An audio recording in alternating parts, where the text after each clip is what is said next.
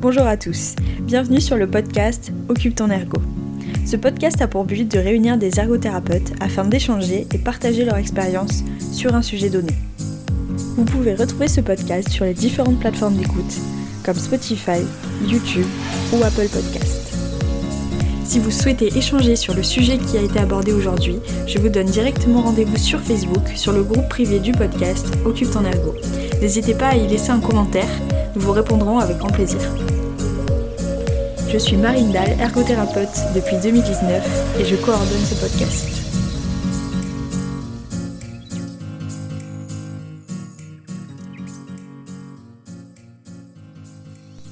Dans ce podcast, nous allons vous présenter nos premières expériences en tant qu'ergothérapeute.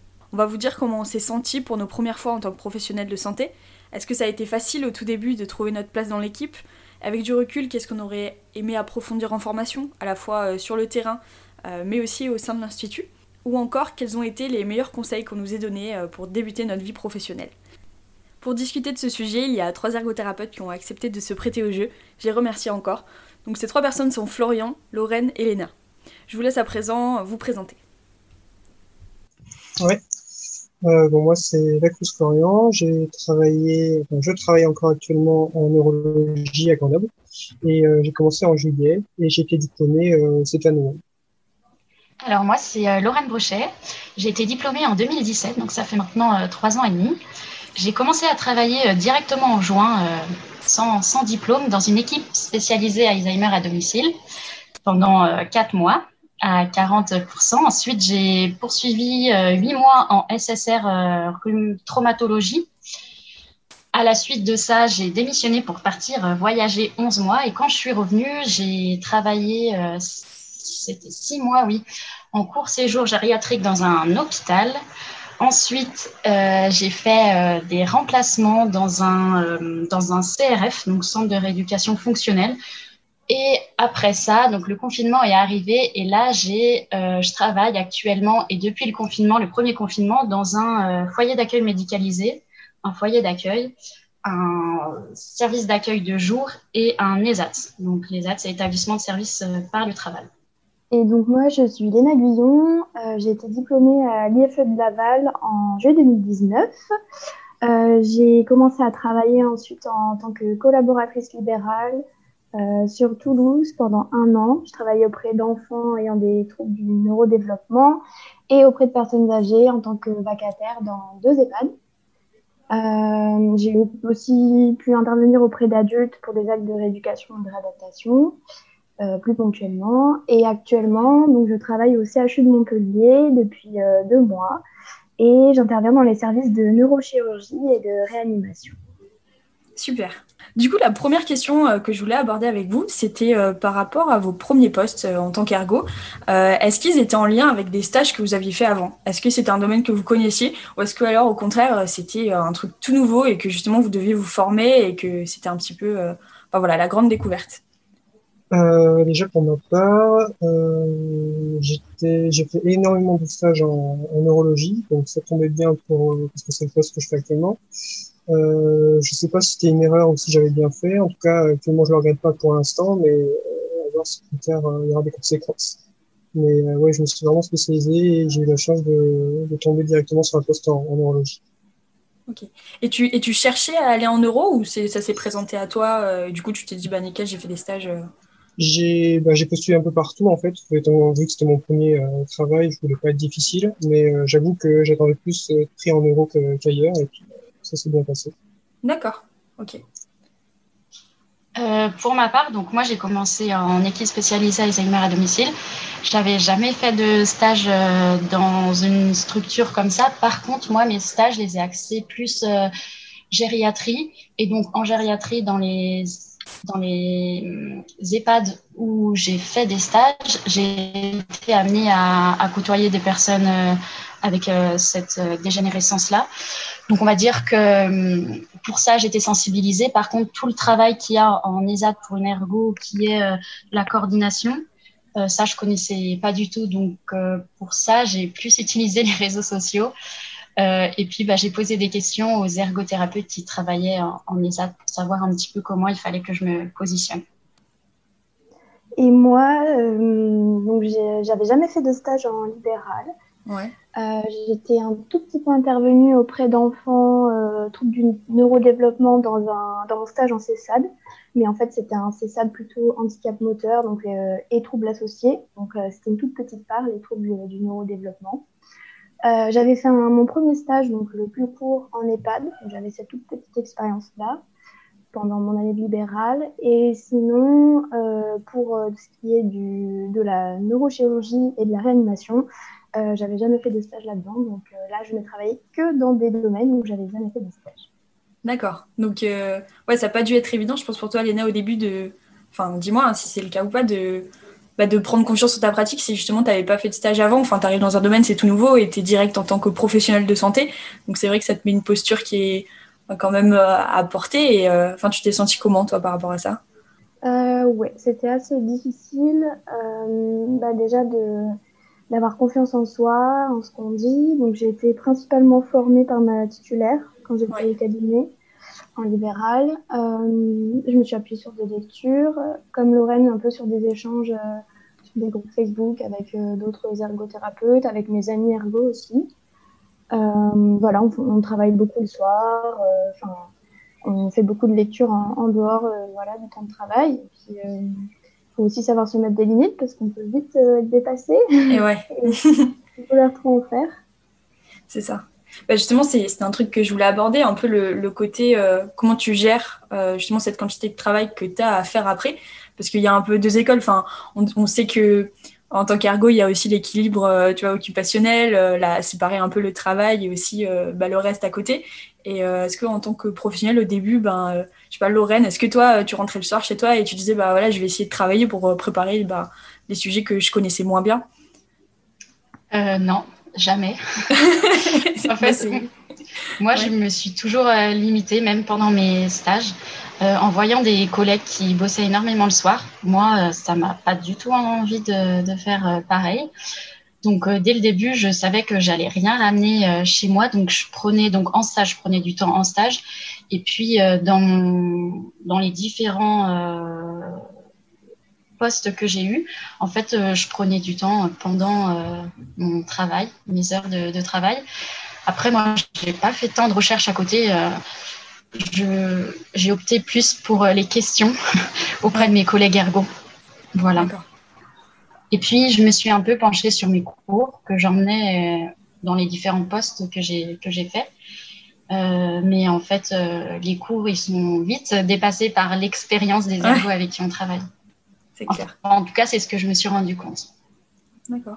Et toi, Flo, du coup, tu étais euh, l'équipe Je travaille le soir ou, ou non? Euh, bah oui, euh, oui, euh, au début. Parce que du coup, là, sur les cinq mois que j'ai fait pour l'instant, euh, je dirais les deux, trois premiers. Euh, J'étudiais le soir pour vraiment me remettre dedans. Je me renseignais pour euh, sur les pathologies qu'on peut rencontrer en neurologie. Je préparais mes exercices à l'avance. je notais toutes les informations possibles sur un, un cahier, un bloc-notes que j'avais tout le temps sur moi. Je pouvais vraiment paraître comme l'ergot parfait. Mm. Enfin, que telle ou telle action, enfin, je voulais vraiment, euh, ouais, voilà, passer pour l'ego parfait. Et euh, par contre, aujourd'hui, j'ai, enfin, je suis beaucoup plus, euh, je suis beaucoup plus relâché là-dessus, vu que j'ai un peu plus d'expérience, je suis bah, beaucoup plus à l'aise sur ce que je fais. Euh, je bosse plus le soir, mais euh, pareil, euh, je demande à des collègues, enfin toujours des, quand j'ai des questions, j'hésite pas à partager euh, avec les collègues euh, pour éviter de pas faire de, de bêtises, quoi, de ces choses-là, quoi. Enfin, juste pour me renseigner ou documenter, euh, avoir mmh. des conseils. Euh. Voilà, par contre, je bosse plus le soir, ouais. D'accord. c'est sûr. Et, euh, et est-ce que tu dirais que maintenant, tu as un peu plus confiance euh, en ta pratique d'ergo? Tu vois, Au début, tu parlais d'être l'ergo parfait. Enfin, ouais. Tu as dû te mettre pas mal la pression. Et maintenant, comment tu te sens par rapport à ça? Bah, En fait, il faut savoir juste que quand je voulais être l'ergo parfait, c'était pas seulement pour me rassurer moi, c'était aussi pour rassurer en fait mon employeur. dans le sens où en fait il y avait aussi une période d'essai et je voulais aussi montrer que j'étais vraiment à fond. Et vu que je me disais que je voulais, enfin j'avais pas le droit à l'erreur, donc cette pression-là. Du coup, c'est avec cette pression que j'ai vraiment euh, bossé les soirs. Et, toi, Léna, du coup, tu penses que ça t'a aidé de travailler le soir? Tu t'es sentie plus à l'aise après ou t'es toujours restée dans une, quand même une incertitude? Parce que le libéral, bon, t'as aussi toute une autre pression qui est liée bah voilà, euh, les, parents souvent te payent, c'est souvent les parents. Et c'est vrai que ça peut des fois rajouter une pression supplémentaire euh, sur ta pratique. Ouais, il y a une espèce de. Comment dire euh, On a l'impression d'avoir une obligation de réussite hmm. du fait que la personne nous paye, qu'elle n'a pas de remboursement en sécurité sociale et qu'on est face souvent à des parents qui sont très exigeants. Hmm. après, il faut aussi. Enfin, j'avais la chance d'avoir ma titulaire avec qui je pouvais en parler.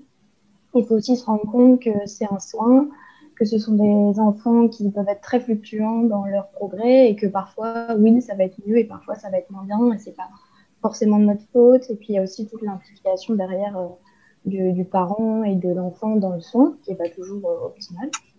Donc euh, beaucoup de choses vont influencer la réussite de l'enfant dans, le processus de soins. Et, et donc après, bah, moi, mes lectures, etc., c'était aussi pour euh, me lancer dans un domaine que je connaissais pas.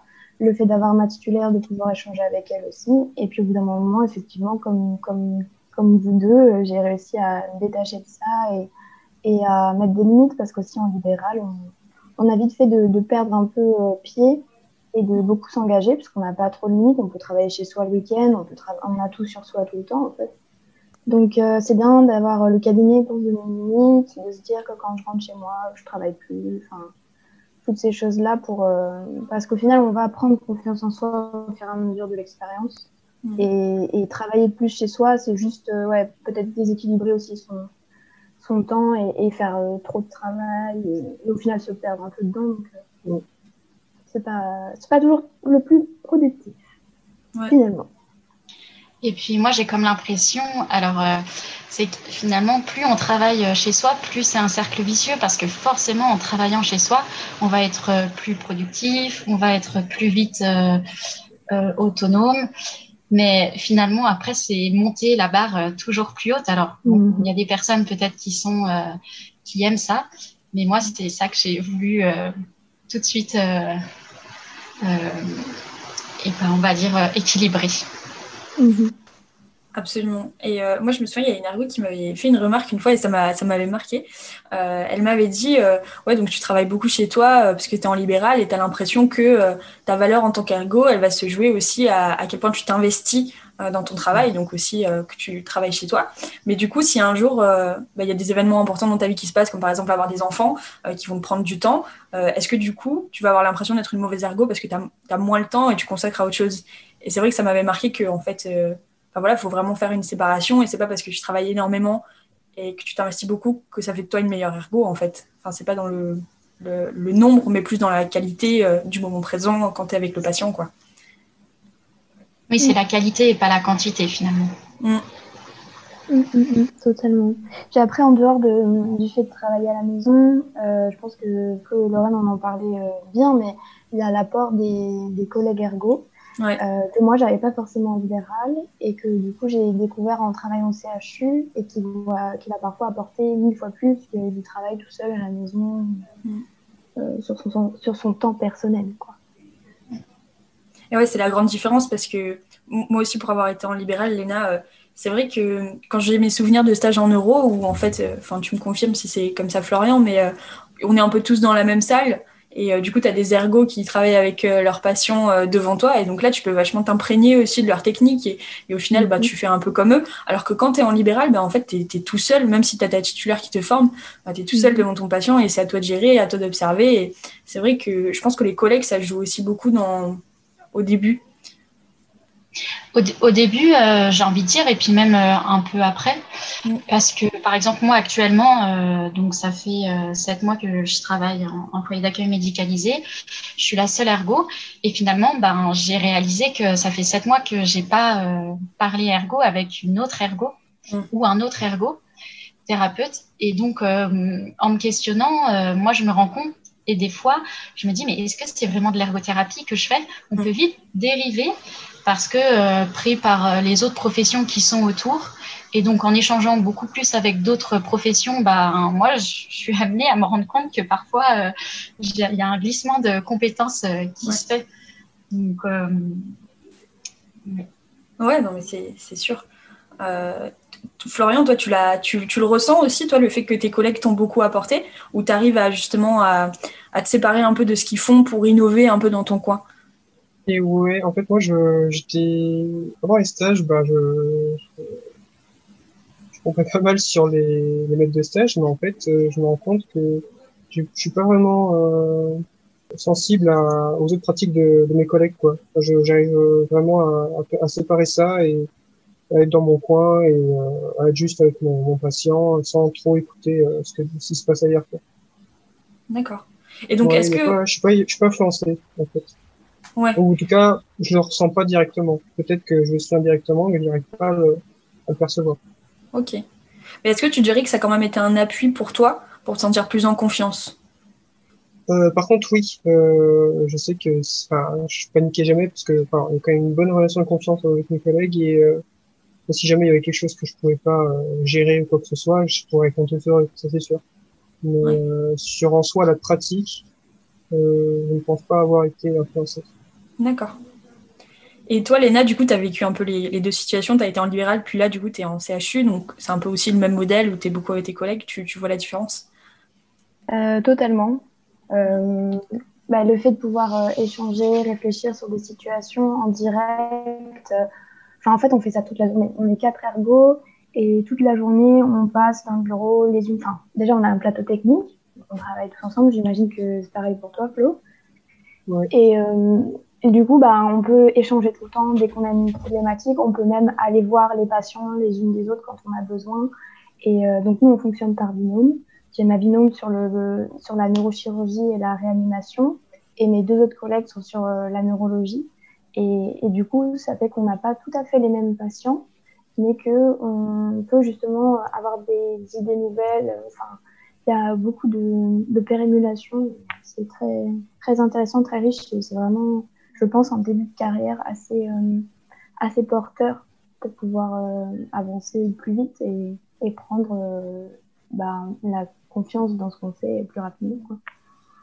Et, euh, et, Lorraine, du coup, toi qui es maintenant dans cette situation, parce que j'ai l'impression qu'on met vachement en avant que c'est bien d'avoir des collègues, mais est-ce que tu trouves qu'il y a des avantages aussi, euh, parfois, être euh, la seule ergo?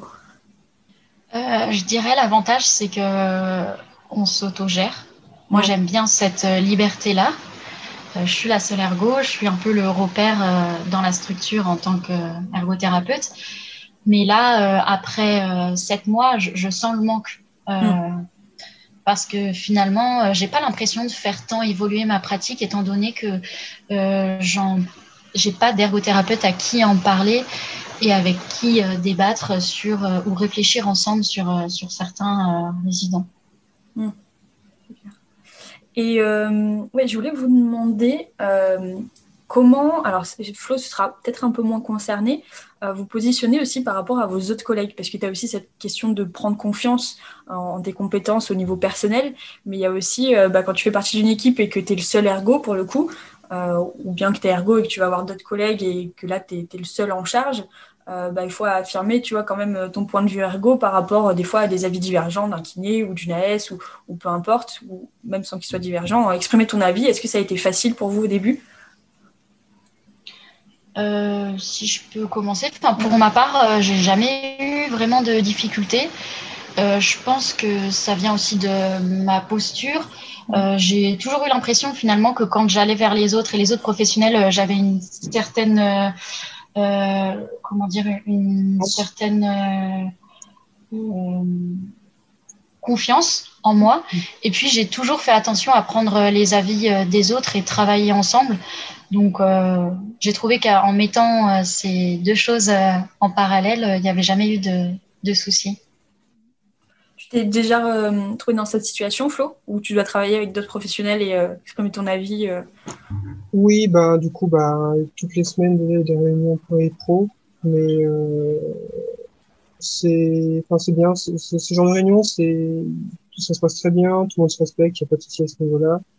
Euh, c'est dès que ça sort euh, du cadre euh, médical, paramédical, ça devient vite euh, comment? Il y, a, il y a des personnes, enfin après on sait, on sait tous, mais un thérapeute c'est pas super reconnu et c'est là où en fait en dehors du cadre des rééducateurs ou des du paramètre, quoi, on, tombe sur bah, le patient, la famille de patient, les autres personnes comme euh, les autres euh, professionnels comme je sais pas moi des, des ambulanciers euh, qui font très vite l'amalgame, euh, je sais pas moi kiné, ergo et du coup on perd vite notre place vis-à-vis des points de vue des patients ou, ou autres quoi. Oui, c'est quelque chose que tu as ressenti. ouais, plus d'une fois. Ouais. Et ça s'exprimait comment? Enfin, par un exemple de situation? Euh, là, j'ai bah, justement une situation avec un ambulancier qui m'avait dit euh, bah, qu'il ramené une personne euh, d'une radio. Et euh, l'avait ramené en chambre et puis justement je passais par là. Et euh, bah, justement je me dis ah bah, ça tombe bien je pourrais l'emmener en séance. Et il me dit ah oui vous avez vu vous avez kiné. Et je dis bah non du coup ergothérapeute il me dit ah bah oui bah kiné ergothérapeute vous savez hein qu'est-ce qu'il y a? Il me dit ah bah c'est pareil en tout cas la personne n'avait pas du tout honte à, le dire que il se sentait pas mal c'est plutôt moi qui me sentais mal genre j'étais un peu j'étais un peu bouche bée par rapport à ce qu'il me disait. Je pouvais plus trop rien dire parce que j'étais euh, vraiment euh, choqué par, ses propos. Pour lui, c'était la même chose et il, s'en voulait pas de dire ça. Quoi. Du coup, on perd vite. Euh, enfin, quand c'est quand on est dans l'action, on perd vite euh, de quoi argumenter, de quoi contredire. Mais en fait, ouais, une fois qu'on est dans l'action, on, on s'embête quoi. On mm. s'embête de plus savoir quoi dire et mais euh, voilà, après, c'est vraiment des, des, des, situations assez spéciales. Mais en soi, en général, avec les collègues, ça se passe super bien. Tout le monde sait, euh, enfin, je veux dire, on travaille avec euh, des kinés, des APA, des psychomotes, des psy, euh, mm. tout, quoi. Donc, euh, chacun reste dans son domaine et on travaille vraiment en pur et pro, quoi. Donc là-dessus, il n'y a pas de souci, en tout cas. Ouais, c'est déjà un bon point. Parce que je pense que ça arrive des fois dans des structures où, voilà, il y a un peu des rôles qui, qui s'entrecroisent entre nos professions et c'est pas facile de justement poser un cadre euh, sur ça. Ça t'est arrivé, toi, Lorraine, avec les différentes euh, expériences que tu as vues? Euh, je réfléchis, mais je je crois pas parce que finalement j'ai quand même eu la chance d'arriver toujours dans des dans des structures où l'ergo avait bien bien sa place. Mmh. Peut-être que j'ai euh, un exemple en tête, c'était à l'hôpital euh, quand je travaillais en court séjour et qu'on était amené à faire des toilettes thérapeutiques. En fait, les aides-soignantes pensaient que quand on, on inscrivait toilette thérapeutique pour une, un patient, une patiente, euh, on faisait comme elle, c'est-à-dire on, on, faisait la tâche de A jusqu'à Z, et on rentrait dans la chambre du, du patient, on le, donc on l'aidait à sortir du lit, on l'amenait, euh, on l'emmenait faire sa toilette, qu'on devait faire le lit, euh, euh, faire le lit en sortant, enfin que c'était vraiment euh, comme comme elle, elle le faisait. On prenait en charge le patient de A jusqu'à Z. Et donc là, j'ai vite senti qu'il y avait euh, il y avait un amalgame. Donc pour éviter qu'il y ait des tensions dans, dans les équipes, j'ai demandé en fait tout simplement à la médecin de à la chef de service de d'organiser une réunion où euh, les ergothérapeutes allaient euh, présenter euh, le rôle, l'objectif, ouais, les objectifs et le but d'une toilette thérapeutique. Et, et, après ça, en fait, elles ont bien compris que les ergos, elles étaient là pour ça, et puis les aides-soignantes et aides-soignants étaient là pour ça.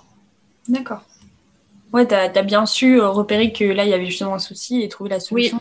Oui, ouais, nickel. oui voilà, j'ai senti que sans ça, ça allait continuer à, on va dire, à alimenter euh, un amalgame euh, qui n'avait pas lieu d'être finalement, parce que pour moi, ça me paraissait euh, couler de source qu'on n'allait pas s'occuper du lit, par exemple, mm. entre autres. Et en fait, il suffisait juste d'expliquer ouais. ça aux équipes. Des fois, tout simplement, c'est de la communication. Hein, et, Exactement. Et toi, Léna, tu as une situation, comme on a évoqué, des ressentis de ce genre? Euh, du coup, moi, j'ai travaillé dans des structures euh, très différentes. Et euh, j'ai l'impression que la vision de l'ergothérapie par les autres professionnels, elle dépend vraiment beaucoup du milieu où on exerce et des gens avec qui on travaille. Mais euh, souvent, elle est assez partielle, en fait. Et je pense que c'est ça qui peut être un peu frustrant. Enfin, moi, quand j'étais en EHPAD, j'étais la mécano du fauteuil roulant. Quand j'étais avec des enfants 10, j'étais l'informaticienne. Euh, moi, quand je suis à l'hôpital, je suis la kiné du monde supérieur. Enfin, il n'y a jamais j'ai l'impression qu'on est tellement euh, dans une vision globale que les gens ont du mal à avoir, euh, à voir un peu toutes les facettes euh, de notre métier. Mais comme dit Lorraine, je pense que quand on arrive à prendre le temps de faire une réunion, d'expliquer aux gens et que et qu'on a des professionnels en face qui sont souvent assez curieux de le découvrir, ça peut très très bien se passer. Enfin, il y a vraiment une question de communication qui est primordiale. Et puis, le seul problème parfois, enfin, le seul obstacle à ça, souvent, c'est les changements d'équipe. Par mm. exemple, à l'hôpital, on a beaucoup de turnover. Et, euh, et, tous les six mois avant, mes collègues, elles allaient expliquer aux nouvelles internes euh, ce que faisait l'ergothérapeute. Elles ont un peu abandonné parce qu'elles commencent à être un peu fatiguées. Quoi. mais, euh, mais c'est un travail ultra important. Et, moi, actuellement, dans cette équipe, on essaye de construire un nouveau poste et, on, va, on va faire que ça, en fait, expliquer ce que fait l'ergot, quand est-ce qu'il faut l'appeler et, pourquoi, pourquoi ils en ont besoin créer le besoin euh, qui existe déjà d'ailleurs, mais c'est pas forcément bien identifié Go. Mais euh, ouais, c'est très bien ce que, ce que tu as fait, Lorraine. C'est exactement ça qu'on veut. Et pour rebondir, euh, Léna, quand tu disais en EHPAD, j'ai l'impression d'être mécano. Moi, c'est un peu ce qui m'est arrivé finalement là quand je suis arrivée dans le foyer d'accueil médicalisé, foyer d'hébergement. Mais vu que j'étais en remplacement euh, qui devait durer à la base euh, trois mois, euh, j'ai pas voulu trop changer la pratique de, de l'ergothérapeute qui était euh, avant parce que je savais pas dans quoi elle, elle tendait et ce qu'elle voulait. Mm-hmm. Et finalement, quand mon poste, elle est restée plus longtemps en, en congé, je me suis dit bon bah là, j'ai cinq mois devant moi, il va falloir mm-hmm. que je travaille comme j'ai envie de, de, travailler. Et donc, j'ai pas hésité à j'étais beaucoup appelée pour, euh, eh ben oui, pour faire la mécano, revisser des, des pièces de fauteuil roulant manuel, fauteuil roulant électrique. Et euh, c'était euh, l'ergo. Alors d'un côté, on se dit bah super, ça veut dire qu'ils ont ils pensent à nous. Mhm. Et d'un autre, je trouvais que ça dévalorisait quand même nos, notre métier, nos études. Et mhm. donc là, sans cesse, toute la journée, et puis sous avec de l'humour, hein, je leur dis que bah, non, tout le monde est capable de faire ça. J'ai pas appris ça à l'école, pas mhm. plus euh, moniteur éducateur, éducateur, aide-soignant. Donc maintenant, de plus en plus, en fait, ils le font. Donc, je pense qu'encore une fois, on peut souligner bah, la, ouais, la communication et, oser finalement s'imposer et, justifier nos, actes. Oui. Et c'est un peu ce que disait Flo par rapport aux ambulanciers. Enfin, cette semaine encore, il y a un, étudiant qui m'a dit alors, un étudiant kiné euh, qui est en première année, donc bon, il est en première année, hein, ça arrive à tout le monde, mais euh, qui, était avec son tuteur et, moi dans la chambre d'un patient et qui me dit Mais en fait, l'ergo, euh, en fait, vous faites la même chose que nous, mais en fait, euh, vous faites des gestes plus précis. Et là, je l'ai regardé, j'ai fait Oula Et avant de, avant d'ouvrir la bouche, c'est mon collègue kiné qui, qui lui a dit Mais en fait, c'est pas du tout le même métier. Et là, je me suis dit Ok, il y a un truc qui s'est passé là. Dans cette équipe, les gens ont bien identifié les choses et, euh, et c'est super de, de, se sentir euh, soutenu comme ça. Et, et je comprends euh, que tu te sois senti un peu bouche bée devant cet ambulancier, mais, mais ouais, comme dit Lorraine, faut pas hésiter à leur répondre avec humour, tranquillement. Bah, J'aurais tendance à penser ça aussi, mais sur le coup, ben voilà. Euh, quand on n'a pas encore vécu le truc, on dit ben il suffit de répondre ça, et en fait, des fois, euh, c'est plus simple qu'on croit. Bien sûr. c'est plus difficile qu'on croit, pardon. Mm, mm, mm. Euh, mais je, voilà, ça m'est arrivé une fois, j'essaie de ne plus parler pour une seconde. ça viendra. Dès qu'il va voir l'ambulancier arriver, il va dire euh, il faut qu'on parle. je t'explique les ragots. Assis-toi. mais, mais après, ça c'est sûr, parce que, enfin, pour te rassurer, Florent, Florian, pardon, ou pas, euh, moi, il m'a fallu trois mois pour vraiment, enfin, trois mois entre guillemets, pour vraiment maintenant, euh, et ben, à chaque fois, euh, leur dire bah non, ça, euh, vous pouvez le faire. Chez vous, euh, quand il y a un, évier qui, qui, qui, fuit, vous n'allez pas demander à votre voisin, vous, vous baissez, vous regardez un petit peu ce qui va pas et puis vous essayez de bricoler. Mm. Et maintenant, je suis même amenée à le dire aux résidents. Je leur dis, mais là, c'est pas à moi qu'il faut demander ça, c'est à ta référente ou sur le groupe, à une personne qui travaille sur le groupe. Et progressivement, et ben, ça fonctionne. Donc, euh, c'est motivant. Mm.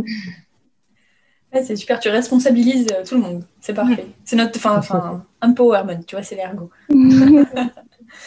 ok. Et, et, du coup, ouais, euh, un peu, j'ai l'impression le conseil que tu donnerais, toi, Lorraine, ce serait la, communication. Et euh, vous, c'est quoi un peu le meilleur conseil qu'on vous ait donné euh, durant votre formation, que ce soit en stage, en cours, des patients, des situations qui vraiment tu t'es dit, ah ouais, ça, c'est, enfin, ça m'a marqué et ça m'est utile aujourd'hui? C'est juste une remarque que j'ai, c'est pas un conseil, c'est vraiment une remarque que j'ai entendue. Je pourrais même pas dire qui l'a, qui me l'a dit, mais je trouvais ça pertinent. C'est que euh, on, dit, on, avait dit qu'en cinq ans, c'est seulement en cinq ans qu'on pouvait devenir euh, ergothérapeute. Et c'est tout bête, c'est logique, mais ça m'a, ça me rassurait, ça me rassurait aussi pour les entretiens d'embauche, pour les premiers jours de travail. Ça m'assurait, euh, parce que, enfin, ça me rappelait qu'on est tous, euh, on a tous le même point de départ et que la personne qui a plus d'expérience que l'autre en matière d'ergothérapie puisque ben, on sort du diplôme. Et par rapport à l'entretien d'embauche, je voulais dire. Mais euh, ouais, c'est, je sais que encore de certains de mes amis qui n'ont pas encore 5 ans de, derrière eux me, me ressortent aussi à peu près enfin, leur accord, quoi. Ils sont plutôt d'accord avec moi là-dessus. Après, je dis pas qu'en 5 ans, il n'y a rien qui va ni rien, mais on sait, on sent que on commence au fil des années euh, de plus en plus euh, mature au niveau de l'ergo et c'est vraiment qu'au bout de 5 ans environ, euh, on ressent vraiment le, voilà, c'est exponentiel quoi. De, de, la première année à la cinquième année. D'accord. Et du coup, ça me rassure parce que euh, partir de, de rien, je dis partir de rien parce que euh, les feux ne forment pas sur tout, euh, ça permet vraiment de me rassurer. Quoi. Enfin, moi, ça m'a vraiment rassuré. D'accord. Moi, euh, on va, ça se rejoint aussi. Euh, c'était une phrase. Euh, c'était en troisième année de, stage, enfin en troisième année d'ergothérapie en stage dans un IME, donc un institut médico-éducatif. Il y avait une ergothérapeute et j'avais l'impression de rien savoir par rapport à elle. Et surtout, j'avais l'impression qu'on avait eu peu de cours dans ce, dans ce domaine-là. Et donc, je lui ai fait part un peu de mes réflexions et elle m'a dit, mais t'inquiète pas, Lorraine, euh, moi, ça fait, j'ai commencé comme toi, j'en savais encore moins, mais ça fait 25 ans que je suis là. Mm. Et là, depuis, eh ben, euh, je fais que de, penser à ça en me disant que, bah oui, en fait, on sort de l'école, on sait rien. En tout cas, pour moi, j'ai l'impression qu'on sait rien. On sait tout et rien en même temps. On a tout vu, euh, on va dire, dans le superficiel, mais rien vraiment dans le concrètement mais on va dire que c'est normal, ça se fait avec l'expérience. Et donc, du coup, même les stagiaires que, que je vois passer, eh ben, je, leur dis ça pour, euh, pour les rassurer et leur dire que c'est vraiment l'expérience euh, sur le terrain qui, qui fait nos connaissances. C'est clair. Et, et, moi, du coup, je suis totalement d'accord avec vous. Je l'ai encore répété euh, à, la, à, la, stagiaire qui est avec nous en ce moment et qui est en troisième année et qui a qui a peur, enfin bon, qui a peur de ne pas être à la hauteur, mais voilà, on lui a dit exactement la même chose que vous. Et, le petit truc que je veux rajouter, moi, euh, le meilleur conseil qu'on m'a donné, euh, c'était de ne pas faire de mes émotions des ennemis, et plutôt de les utiliser comme un outil dans ma pratique. Enfin, je m'explique rapidement, mais euh, quand j'étais en deuxième année, j'ai eu beaucoup de difficultés, enfin, dès mes premiers stages, mais à, vivre mes émotions, à être, à être en accord euh, avec mes émotions parce que j'étais très, très rapidement submergée en fait.